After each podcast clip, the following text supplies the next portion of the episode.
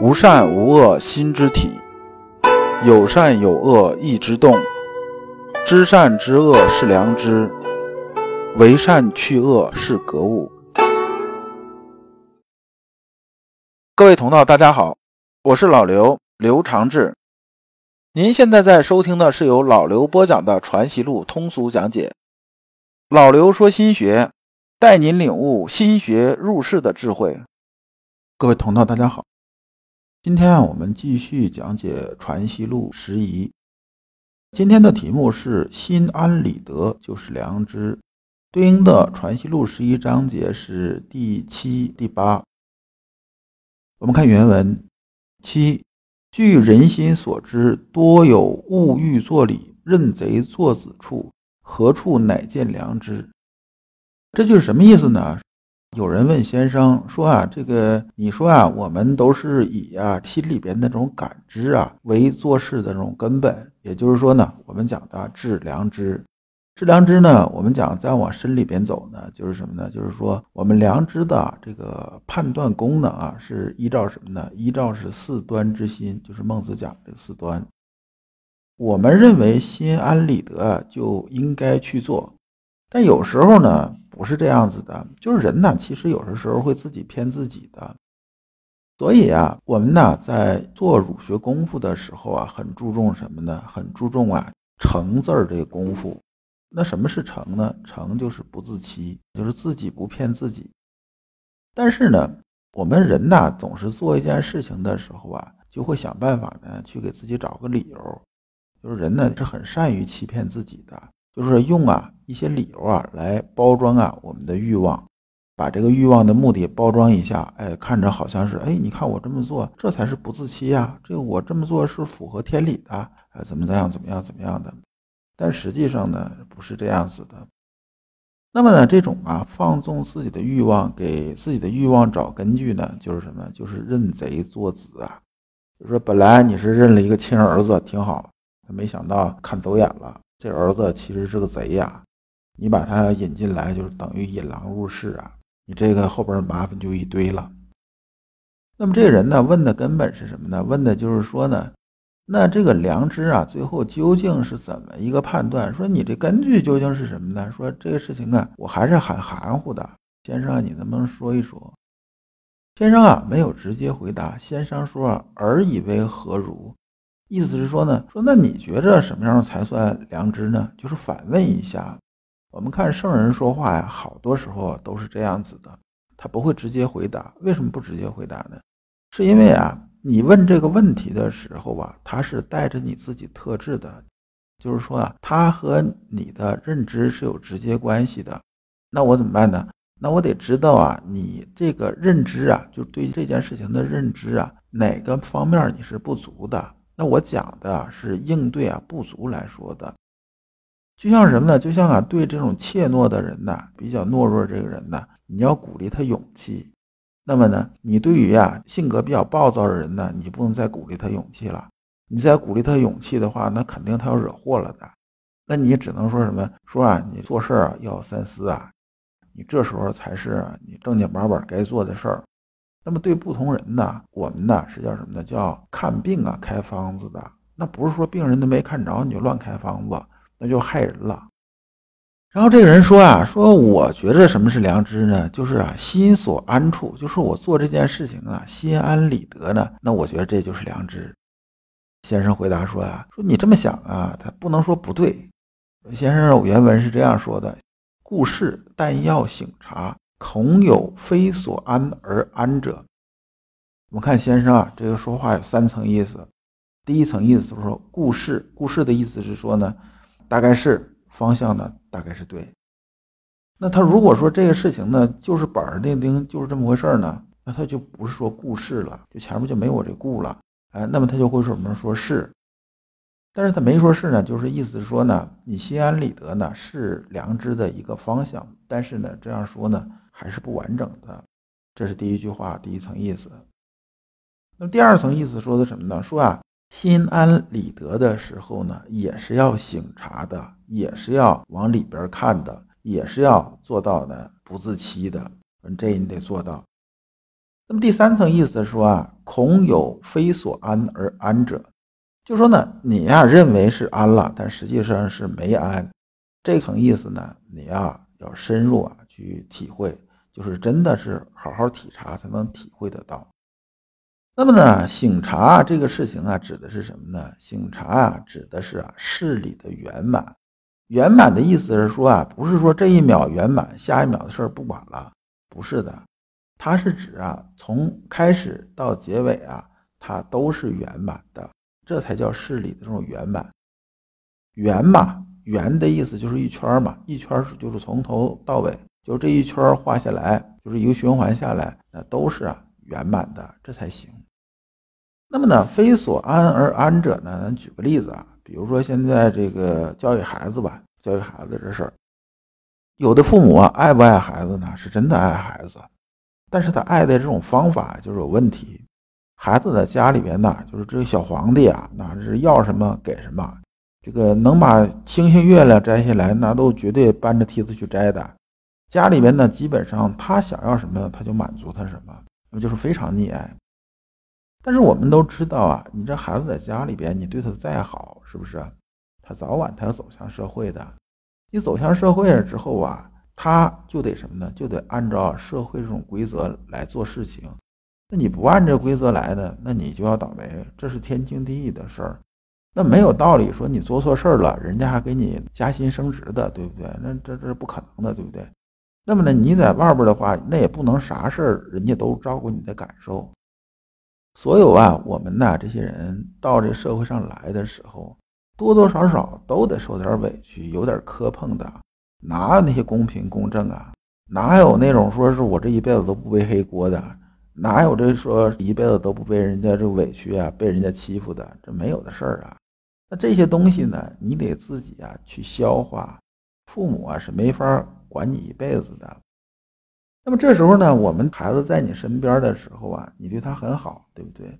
你这时候心是安的，就是甚至都是十几岁了，上马路你还得牵着手，衣服啊你都帮他洗，就这样啊，你觉得是安了。但是你放手的时候，你真的心里安吗？你心里是不安的，你心里是很忐忑的。说这孩子在家也没经过啥事儿，活都没干过，自己啊这个照顾自己啊都照顾不完全，现在啊离家很远去上班了，那。这老远，你心里头你不天天牵挂着吗？这种安呢，就不是一个事理的圆满。这说什么呢？这是说你前边这段是安的，这没有问题。但是呢，你后边这一段呢是始终是不安的，因为你知道他为人处事不行，他不懂事儿，他是要吃亏的。那么你后面的这段不安呢，就说明啥呢？事理没圆满，没圆满的就是什么呢？前面的安呢都是假的，这就是啊。非所安而安者，说这个就已经不是良知了。我们看下一章，第八章。先生自南都以来啊，这个南都啊，就是指的是南京。当时啊，先生到南京这边呢就职。这时候呢，先生啊，除了正常工作之外呢，业余时间呢还做一些讲学的事儿，就见缝插针的就讲学。有很多人呢过来学啊，学了之后呢，就问呢，说咱这个阳明心学啊，呃，这个什么什么什么什么，就是问这心学的事儿。完，先生呢，基本上都是说什么呢？都说啊，你们要存天理，去人欲，以这个为本，就是存天理啊，就念念存天理，让天理啊落在心智本体上，然后这个格物致良知啊，就是说这些。啊，去人欲呢，就是啊，不要让私欲啊，就是人欲就是私欲嘛，不要让私欲啊。攀附在心体上，保持啊这个心体的扩然大功。说这个呢，就是咱阳明心学啊为学的很根本的东西，这就是根儿了。你就按照这个来。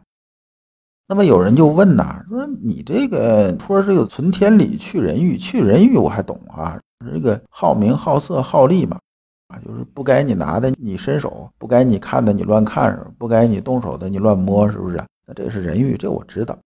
你说是存天理，这天理是什么呀？说先生，你能不能说一说啊？这个凡是有这么问的，这个先生呢，往往都说什么呢？说您呀，好好啊内求，你内求啊就清楚了。然后呢，也从来啊就没有确定的指出说天理究竟是什么。